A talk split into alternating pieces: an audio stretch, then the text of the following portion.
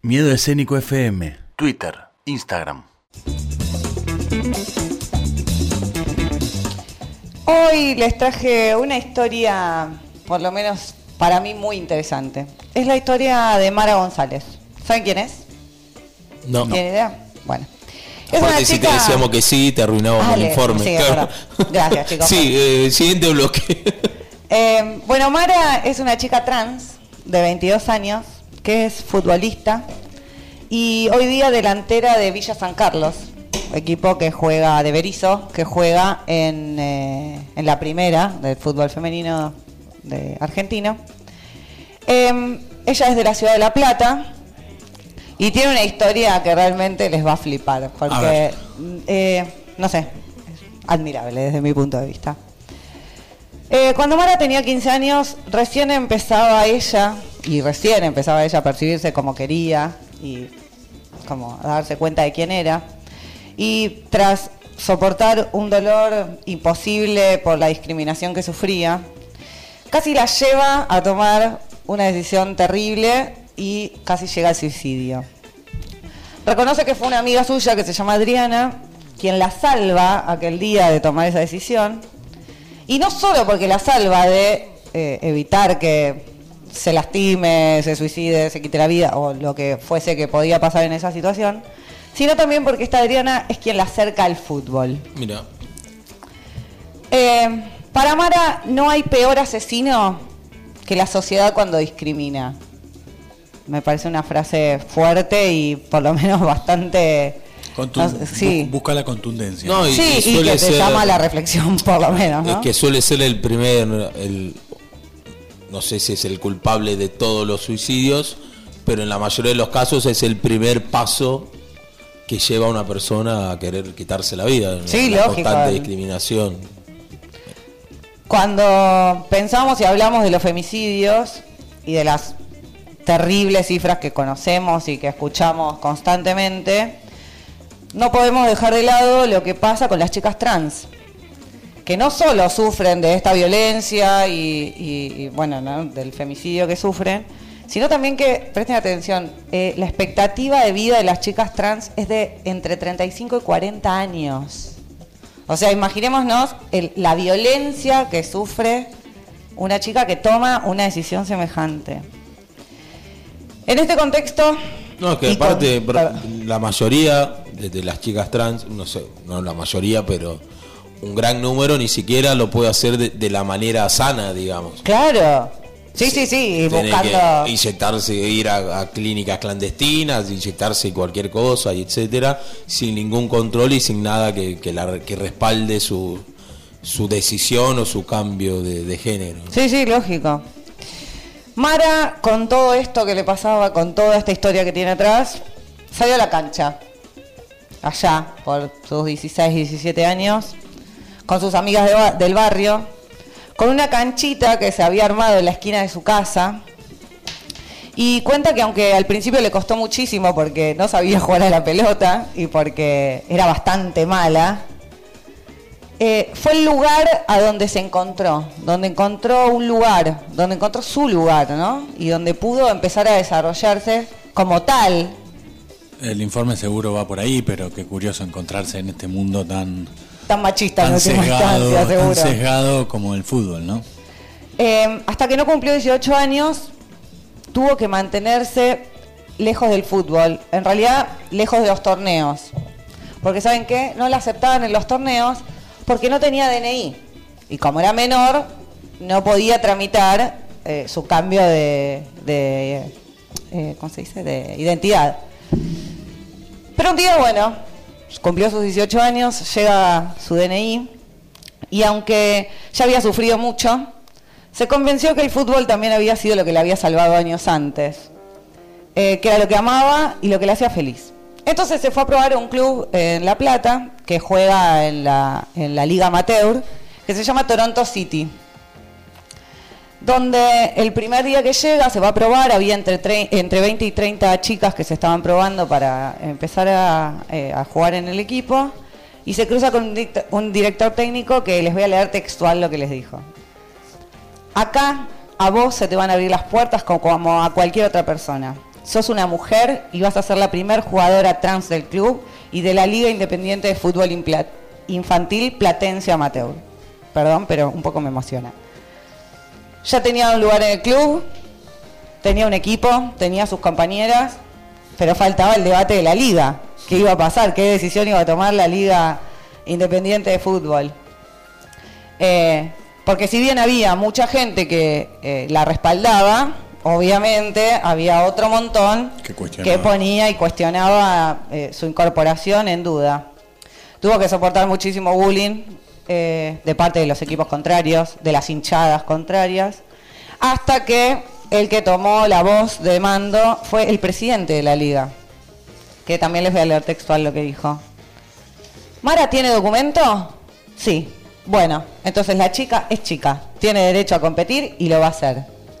A mí esta me parece como, la verdad, una declaración bastante admirable, fuerte, porque en definitiva, como bien decíamos, en un, en un contexto y en un mundo donde es todo muy machista y donde, es- viste, si sos gay, si sos trans, si sos mujer, si todo es cuestionable, eh, me parece que, que el presidente de la liga haya tomado una decisión así es interesante. Amateurismo hablamos, ¿no? Oh, bueno, pero justamente hoy el presidente de la Nación entregó el DNI número nove- 9000 a una persona que ha rectificado su identidad, Sí, digamos. una, una, una- unos comentarios sobre eso ocurrido hoy que, que se viralizó, va, se viralizó, que por suerte es noticia y demás. Es un montón, la verdad es que es un ejemplo, pero no deja de ser un ejemplo en Buenos Aires, en alrededores. También la Argentina está muy lejos de esa cuestión igualitaria, por más que las leyes eh, lo demuestren de esa forma, ¿no? Sí, sí, Entonces es importante hacer esa aclaración porque hoy me pasó lo mismo eh, leyendo la noticia y todo diciendo, pa, qué ejemplo, esto sí que es un ejemplo para el mundo, demás, bla, bla, bla, bla, bla. Y después cuando uno se pone a pensar y a hacer una segunda Sí. mirada, no una segunda relectura de las cuestiones, comienza a descubrir que si, si en estos lugares, si cascos urbanos, vamos a decirlo, eh, Buenos Aires, etcétera, todavía falta mucho, imagínense lo que falta en las malditas provincias argentinas, no por la gente que vive allí solamente, digo, no, no, no, por sino ello, por cómo está... sino Sí. por la estructura de poder eh, de gobernadores, iglesia y mismo... eh, Sí, bueno, y Es en definitiva es lo que la gente piensa, digamos, y que es completamente cerrada y que no se permite ni la posibilidad de, bueno, che, a ver, viste, de Pero tener un poco de empatía que- con el otro. Lo que decimos que, que la noticia de que encontraron la punta de- del iceberg no tape todo lo que hay abajo, porque pasó cuando hablamos de, de la profesionalización del fútbol argentino, Sí, sí. lo hago con comillas para que está escuchando, que profesionalizaron a un 10% de las chicas del fútbol argentino y la noticia era como si fuera totalmente profesional, o sea, que la noticia, no, no caigamos en, en lo, es lo que decía Fede, de quedar solo en la noticia de lo más importante, sino que la cosa pueda ser Que el debate así tiene para que abajo, seguir. claro. Lógico que el debate tiene que seguir, pero también lo que, lo que pienso es que nos falta un montón, pero no por eso vamos a dejar de, eh, no sé, de, de darle importancia o por lo menos de reclamar, porque para mí ya que lo charlemos, que lo hablemos, que el presidente de la Nación hoy haya entregado ese DNI, que eh, Mara tenga su lugar en un equipo, que pu- pueda jugar y que pueda, digo, en última instancia, hacer lo que dice la ley, eh, hay que hablarlo, porque si no, seguimos, bueno, vemos la noticia y mañana me olvidé que el presidente entregó el DNI o que existen las chicas trans. Digo, porque a las chicas trans también les cuesta muchísimo conseguir trabajo, les cuesta muchísimo ir a estudiar, les cuesta, digo, no sé, Mara misma cuenta eh, que las veces que ha gastado muchísimo dinero en transporte, en esto, en lo otro, para ir a buscar un trabajo y cuando llega, lo único que hacen es ni siquiera mirar su currículum, solamente pegarle una mirada de arriba abajo y decirle que no.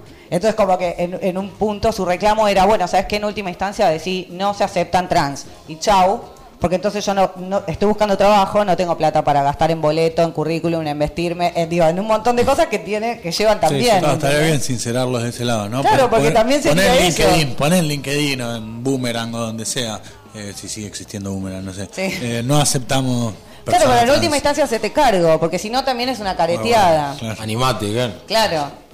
Bueno, todavía falta un mes, eh, más o menos en- eh, a mediados de marzo se espera que la AFA se pronuncie sobre esto, porque eh, Villa San Carlos la incorpora a sus a su equipo, ya la presentó y qué sé yo, pero bueno, se tuvo que hacer toda una presentación legal para ver si la AFA la acepta o no la acepta, digamos, ¿no?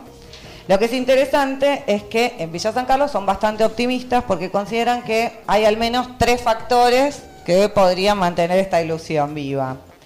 En primer lugar, eh, está el hecho de que la delantera eh, cuenta con todos los estudios que comprueban sus niveles de testosterona dentro de los límites que establecen los reglamentos para competir en la rama femenina de la disciplina. Ya hasta, desde lo, claro, hasta, desde, lo... biológico, digamos, no sé, desde un análisis de sangre, no sé cómo se eh, controlará la testosterona, pero digo. Bueno, también confían en que, esto es muy interesante, la ley de identidad de género, eh, bueno, que es la normativa que tenemos nosotros en esta materia y que garantiza eh, que la gente puede ir y cambiar su identidad según se perciba, establece la obligatoriedad de que las personas trans sean tratadas de acuerdo a la identidad de género con la que se autoperciben. Entonces, si vos vas con tu DNI y te acreditas en AFA con, hola, soy Mara Gómez, listo, no habría ninguna otra discusión. Sos mujer, punto, se acaba la discusión. ¿Entendés? Como, ya está. Y después existe, eh, como tercer punto, existe un caso de una mm, jugadora trans que milita en la primera B del fútbol femenino argentino, que aunque es amateur y no está profesionalizado, depende directamente de la AFA. Y esta chica, claro, aunque no, digamos, no juega en la primera y no está profesionalizado, sí está dentro de, la AFA y digamos la AFA no habría tenido ningún inconveniente en que esto suceda. Em, respecto de las diferencias físicas, las ventajas deportivas. Que es donde estaría el debate para aquellos que quieran plantear debate, digamos. Sí, por, ponerlo. Eh, es muy interesante lo que Mara piensa al respecto. y les voy a leer textual. Pienso que puedes tener fuerza y velocidad, pero si no tenés táctica, inteligencia y otras capacidades, no te sirve de nada. Creo que tiene que ver con la capacidad y el entrenamiento, no con la biología. Y agrega, si fuese una cuestión de hormonas o estado físico, míralo a Messi. Mide unos 60, juega con hombres y contra hombres. ¿Por qué él, eh, ¿por qué él lo siguen siempre T4? No es que él es el mejor jugador del mundo porque tenga más hormonas. No es el más macho de todos los futbolistas. Es el mejor jugador de fútbol, punto. Porque entrena, porque se rompe el alma. fue sometido a un tratamiento de hormonas para poder crecer. Bueno, en la actualidad el, equipo de Berizzo eh, marcha último en la tabla de posiciones. Ganó un solo punto en lo que va del torneo. Eh, nueve derrotas y un empate. Em, el domingo visita Platense en la segunda parte del torneo y ya sabemos que va a jugar la zona permanencia, porque se acuerdan que el torneo se divide en zona campeonato, zona permanencia. Claro, hay una chance y Mara tiene un eh, es delantera y tiene unos goles espectaculares en la liga de Platense. Así que también es una incorporación muy interesante para Villa San Carlos porque eh, puede ayudarlo. O sea, Villa San Carlos ahora se va a jugar en la, en la zona de permanencia todo a quedarse en primera. Lógico. Así que es una incorporación bastante interesante. Eh, y también es parte de la ilusión que tiene el club.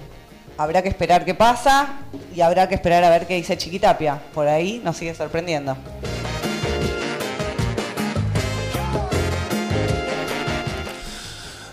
Hablábamos un poco en preproducción eh, sobre tratar estos temas y que para nosotros no hay mucho debate posible, ¿no? Entonces por ahí, eh, desde, quien nos esté escuchando y todo, se generan inquietudes, tienen ganas de decir algo. Bueno, la verdad, sinceramente para nosotros como, como equipo de trabajo y a la hora de decidir presentar estos temas, que generalmente los trae Noé, eh, no hay mucho debate posible. Por eso planteamos el informe, entre nosotros hacemos alguna aclaración y demás pero sentimos que el único debate posible en realidad es la libertad y las ganas de, que cada uno tenga ganas de ser lo que siente ser y, ahí medio que se termina todo.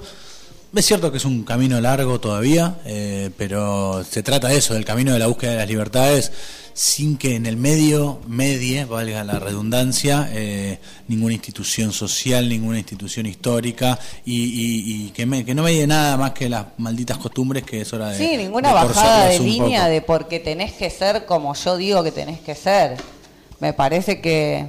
Ah, no sé, a mí la verdad que estudiar este y armar este informe me, me, llenó de miedo, me llenó de ansiedad, me llenó de, eh, como, de admiración por lo menos a esta gente, porque de verdad que pienso que hay que tener un coraje para tomar una decisión así sabiendo a todo lo que te tenés que enfrentar, porque la sociedad eh, es mala, porque pasan otro- pa- y esas cosas pasan, digo, más allá de que yo personalmente no lo haga, después en, en nada, es él no consigue trabajo, él no puede hacer esto, él, digo, hoy lo hablábamos también en preproducción. Y si querés trabajar de seis, de 9 de la mañana a 6 de la tarde y estudiaste marketing, ¿Y qué empresa te contrata? Digo, entonces también sacarse la careta un poco con eso, Ahí ¿no? Después Como- nos vamos a- a- al otro debate, que es por qué se termina eh, muchas de estas chicas y chicos también Sí, bueno. eh, en cuestiones de prostitución y demás. Sí, pero por- Eh, es por la propia exclusión de la misma sociedad